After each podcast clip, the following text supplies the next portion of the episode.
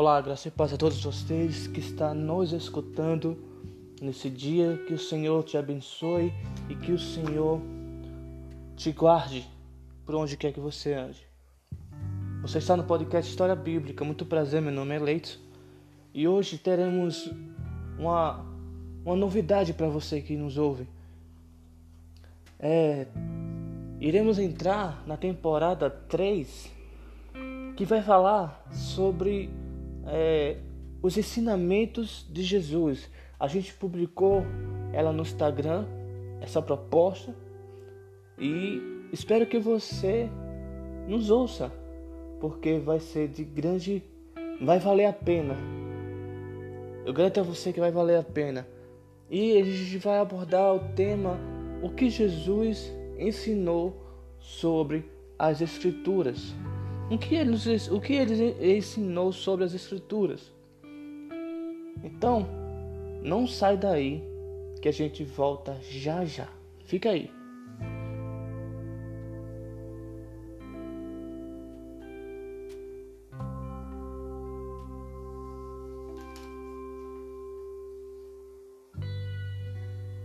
Jesus, ele chamou os escritos sagrados de sua época de escrituras, Lá em Mateus 21, 42, ele vai falar justamente isso. Elas também podem ser chamadas de Escritura da Verdade, como a gente pode acompanhar lá em Daniel 10, 21, a palavra de vida, Atos 7, 38, Santas Escrituras, Romanos 1, 2, Sagradas Letras, 2 Timóteo 3, 15, ou ainda a palavra de Deus, Efésios 6, 17 popularmente é conhecida como Bíblia Sagrada, escrito em um período superior a 1500 anos, por cerca de 40 escritores que viveram em épocas e circunstâncias diferentes. Ela é a fonte de verdade, é o manual de Deus para nós. E hoje aprenderemos mais um pouco sobre esse livro sagrado aprendermos juntos, aprendendo juntos, de acordo com Jesus, o que pode ser encontrado nas Escrituras. Lá em João 5,39, ele vai falar: examinai as Escrituras, porque vos, vós cuideis ter nela a vida eterna, e são elas que de mim testificam. O que Jesus está dizendo aqui no livro de João é que elas, a própria palavra de Deus é que testifica que Jesus é o Cristo, é o Salvador. E ele fala: examinai, olhai, observai, se debruça, gasta tempo nela. Não só é ler o livro e deixar de lado, ler a Bíblia e deixar de lado. E sim, examinai letra por letra, capítulo por capítulo, versículo por versículo, o que ela quer dizer, qual o, o a, a parte figurativa, o que é uma crítica textual. Isso tudo vai influenciar diretamente no nosso modo de viver, pensar e agir. Então, no fim da história deste mundo, Todo ser humano receberá ou a vida eterna ou a morte eterna, para que sejamos bem, bem claros. E para nos ajudar a fazer a escolha certa, Deus nos deixou um manual, um guia prático que é a Bíblia. Nela encontramos todas as orientações necessárias para tomar, para tomar posse da vida eterna. Então, esse manual, esse guia prático que é a Bíblia, que Deus nos deixou e que testificam de Jesus, ela é por onde a gente pode se basear toda a nossa vida.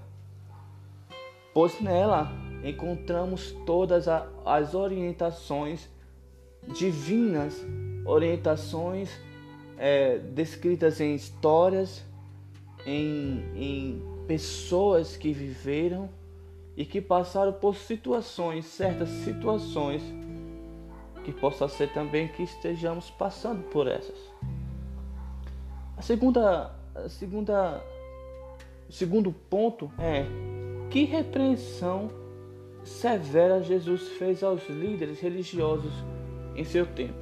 Em Mateus, capítulo 22, o verso 29, eu quero até abrir, abrir a Bíblia com você aqui para a gente ler junto. É, é, Mateus 22 e o verso 29, ele fala: Jesus, porém, respondendo, disse-lhes: Errais, não conhecendo as Escrituras nem o poder de Deus. Errais, porque vocês não conhecem as Escrituras e nem o poder de Deus. Automaticamente ele está falando: se você não observar, não examinar as Escrituras, você não vai estar se aprofundando em Deus, ou melhor, você não vai estar se aprofundando em mim. Dito isso, conheceremos através das Escrituras o quanto Deus é bom, o quanto Ele é fiel e o seu próprio poder. O terceiro ponto que eu quero deixar para vocês, quer dizer, antes, antes de falar o terceiro ponto, terceiro ponto, eu quero falar que Jesus era um profundo conhecedor das Escrituras desde a sua infância, um dado, uma informação bem necessária para a gente. Que Jesus, ele conhecia as Escrituras desde a sua infância, ele tinha afinidade com os ensinamentos sagrados. Olha só, com 12 anos de idade, ele já discutia no templo com os doutores da lei você sabia disso? Ou se sabia, você sabe onde pode encontrar essa passagem? Após eu vou te dizer agora. Lá em Lucas 2, do 42 ao 46, vai dizer que Jesus ele se, per se perde e é, e é do, dos seus pais e ele é achado lá discutindo, debatendo a Bíblia Sagrada, as Escrituras com os doutores da lei. Agora, Outra coisa que a gente pode observar é que quando ele é tentado, quando Jesus é tentado por Satanás no deserto, ele demonstra lá seu conhecimento da palavra de Deus ao responder: Está escrito. O Satanás falava alguma coisa, ele falava: Está escrito também isso. Está escrito isso.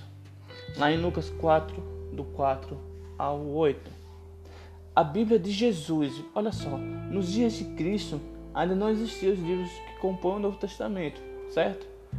Os primeiros escritos a serem produzidos foram as cartas de Paulo, cerca de 20 anos após a morte de Jesus.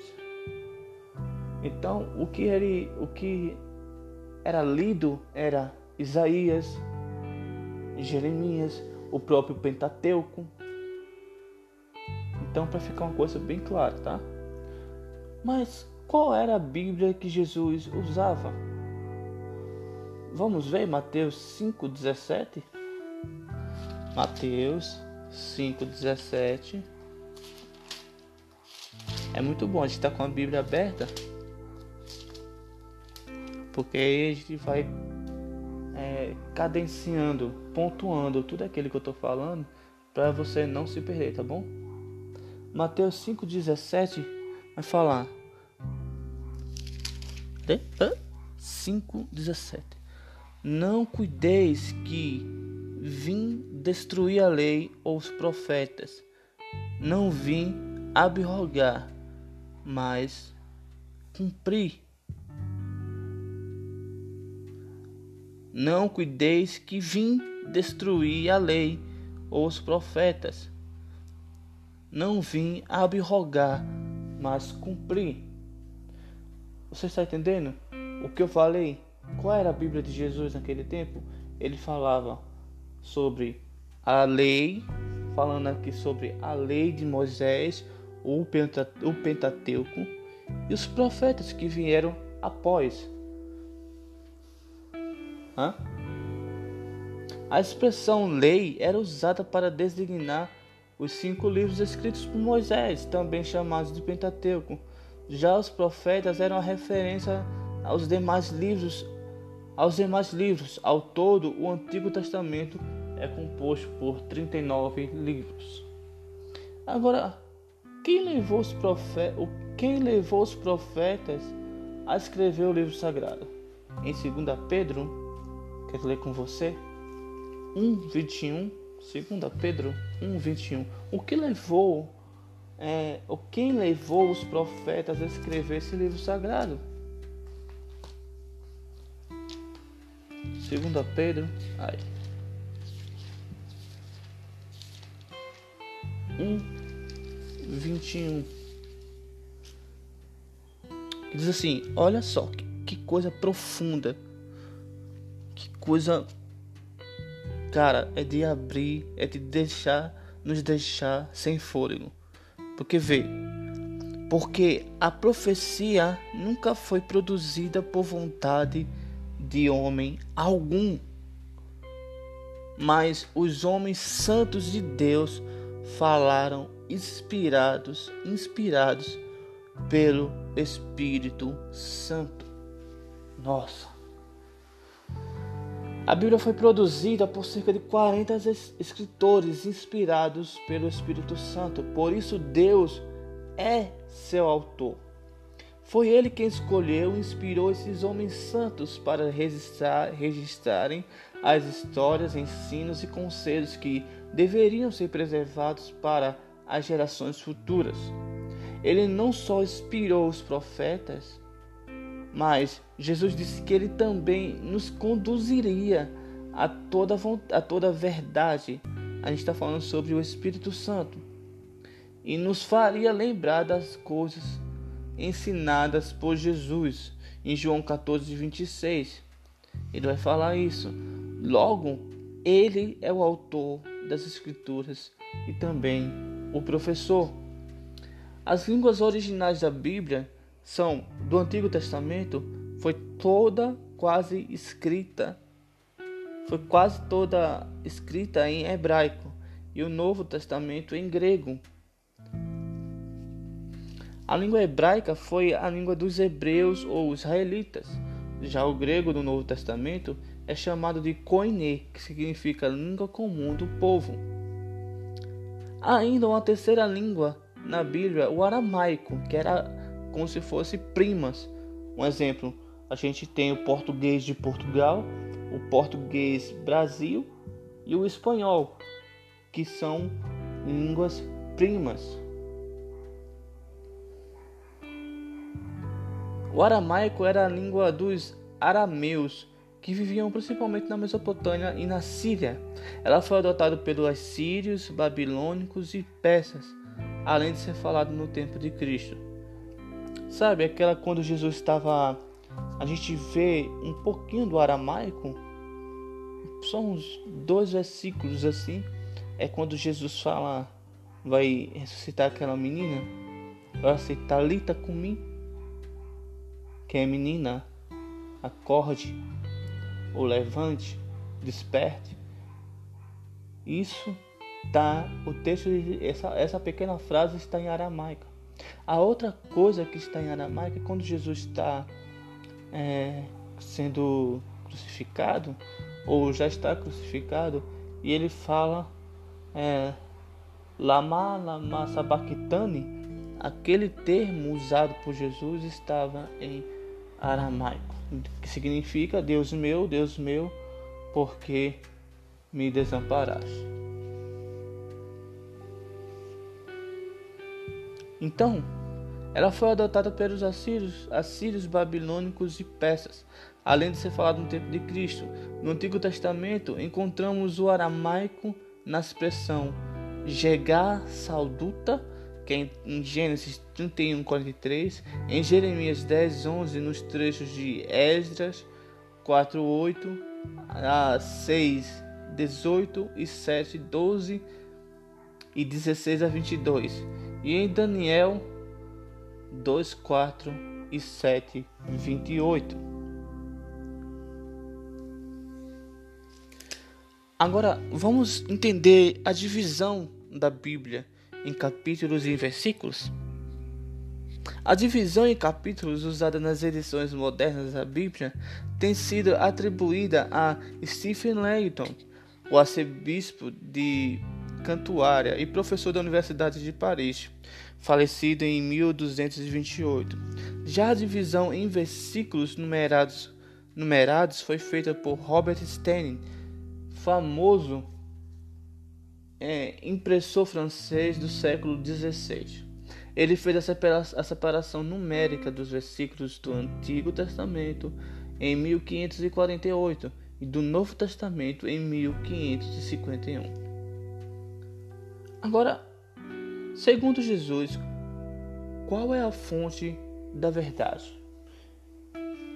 Vendo tudo isso, Jesus nos, in, nos indaga a perguntar: qual é a fonte da verdade? Eu vou te mostrar em João 17, 17. Quer dizer, eu vou te mostrar, não, eu vou te dizer. E você pode acompanhar comigo em João 17, 17. Deixa eu só abrir aqui, tá? Só um momentinho.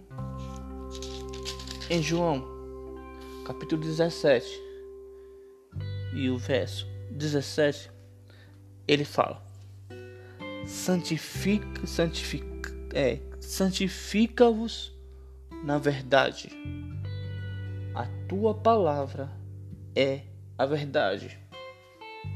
Uau! Jesus falando: santifica-os, Pai, na verdade. A tua palavra é a verdade. Então, segundo Jesus, a fonte da verdade é a própria palavra de Deus, é a própria Escritura, é a fonte da verdade. Agora, quais são os benefícios trazidos pelo estudo da Bíblia? São perguntas que muitas pessoas têm, e isso é comum, isso é normal. Mas eu vim aqui para te dizer que hoje você vai sair daqui sabendo um pouco. E espero que sim, eu tire um pouco dessa sua dúvida, dessas suas dúvidas. Quais são os benefícios trazidos pelo, pelo estudo da Bíblia? Lá em 2 Timóteo, capítulo 3, verso 15 e 17, eu quero ler com você. Diz assim: Olha só. E que, desde a tua meninice, sabes as sagradas letras, que podem fazer fazer-te sábio para a salvação pela fé que há em Cristo Jesus. Verso 16: Toda escritura divinamente inspirada é proveitosa para, olha, escuta, ensinar, para redaguir, para corrigir, para instruir em justiça. O verso 17: Para que o homem de Deus seja perfeito e perfeitamente instruído para toda boa obra. Meu Deus, que palavra!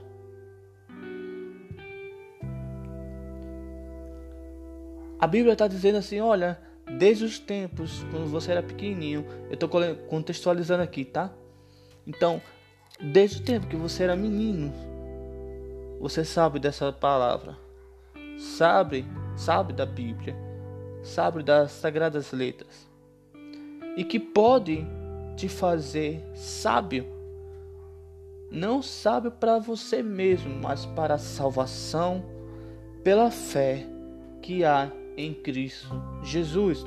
E essa escritura, ela é foi, ela foi divinamente inspirada e ela é proveitosa para ensinar, para nos ensinar, para nos redagir, redagir, para nos corrigir quando estamos indo de encontro com a verdade, de encontro com tudo aquilo que pensamos, ou estamos fazendo coisas que diante dos olhos de Deus não é o certo, e ela está, a palavra de Deus, ela está para nos corrigir, para nos instruir em justiça. E para que todo homem todos ou para que um homem de Deus ele seja perfeito e perfeitamente instruído para toda boa obra. Você está entendendo? Para que serve? Quais são os benefícios da palavra de Deus? Olha, é, eu quero concluir com a última pergunta que eu acho que deve estar passando por você, pelos teus pensamentos agora. Sim, você falou disso tudo, Leitz, mas por quanto tempo será que tem validade? A palavra de Deus tem validade?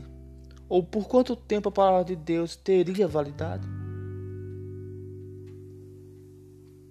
Eu queria dizer para você, lá em Mateus a gente vai ler dois versículos aqui.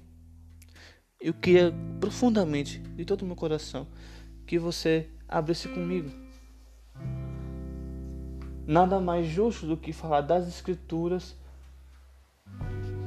falar das Escrituras e ler as Escrituras, meditar. Então quero que você medite comigo, tá bom? Então lá em Mateus, a gente vai, a gente vai ler dois versículos, tá? Mateus, o primeiro está em Mateus, o verso 24, o, é, o capítulo 24, me perdoe, e o verso 35. Mateus, capítulo 24 e o verso 35. Por quanto tempo a palavra de Deus teria validade? Essa é a pergunta. E eu vou te responder agora, tá? Mateus 24, 35. Diz assim: o céu e a terra passarão, mas as minhas palavras não hão de passar. Aí você já fica, nossa. Mas espera aí, em Isaías 40. Volta só mais um pouquinho. Isaías capítulo 40. O verso 8. Presta bem atenção nesses dois versículos. Olha o que diz Isaías 40, verso 8. Seca-se a erva e caem as flores, mas a palavra de nosso Deus, ela subsiste eternamente. Ou seja, ela existiu antes, existe agora. E o céu e a terra podem passar, mas a palavra de Deus, ela não vai passar. Ela subsistirá em nossos corações, em nossa vida. Então, não há um tempo de validade, não tem tempo de validade. Pois ela está sendo validada todos os dias, assim como quando eu abro a Bíblia, quando eu leio as Escrituras, quando eu me debruço sobre a palavra de Deus, quando eu examino, examino a palavra de Deus, é uma, como se fosse diariamente. Estamos, estamos validando ela na questão de ela subsistirá em nossos corações, em nossas vidas para sempre. Agora, alguns creem que o Antigo Testamento perdeu seu valor. Contudo, os evangelhos revelam que Jesus recorria constantemente às escrituras do Antigo Testamento como investidas de autoridade máximas. Quando tentado pelo diabo a aliviar sua fome, Jesus é, resistiu, citando Deuteronômio 8:3. Não só de pão viverá um homem. Assim, a palavra de Deus permanece para sempre. É, promessa semelhante é feita em Apocalipse 1:3. Bem-aventurados aqueles que leem e aqueles que ouvem as palavras da profecia e guardam as coisas nelas escritas. Não basta apenas ouvir as orientações da Bíblia, precisamos, pela graça de Deus, obedecer ao que está, ao que está sendo revelado.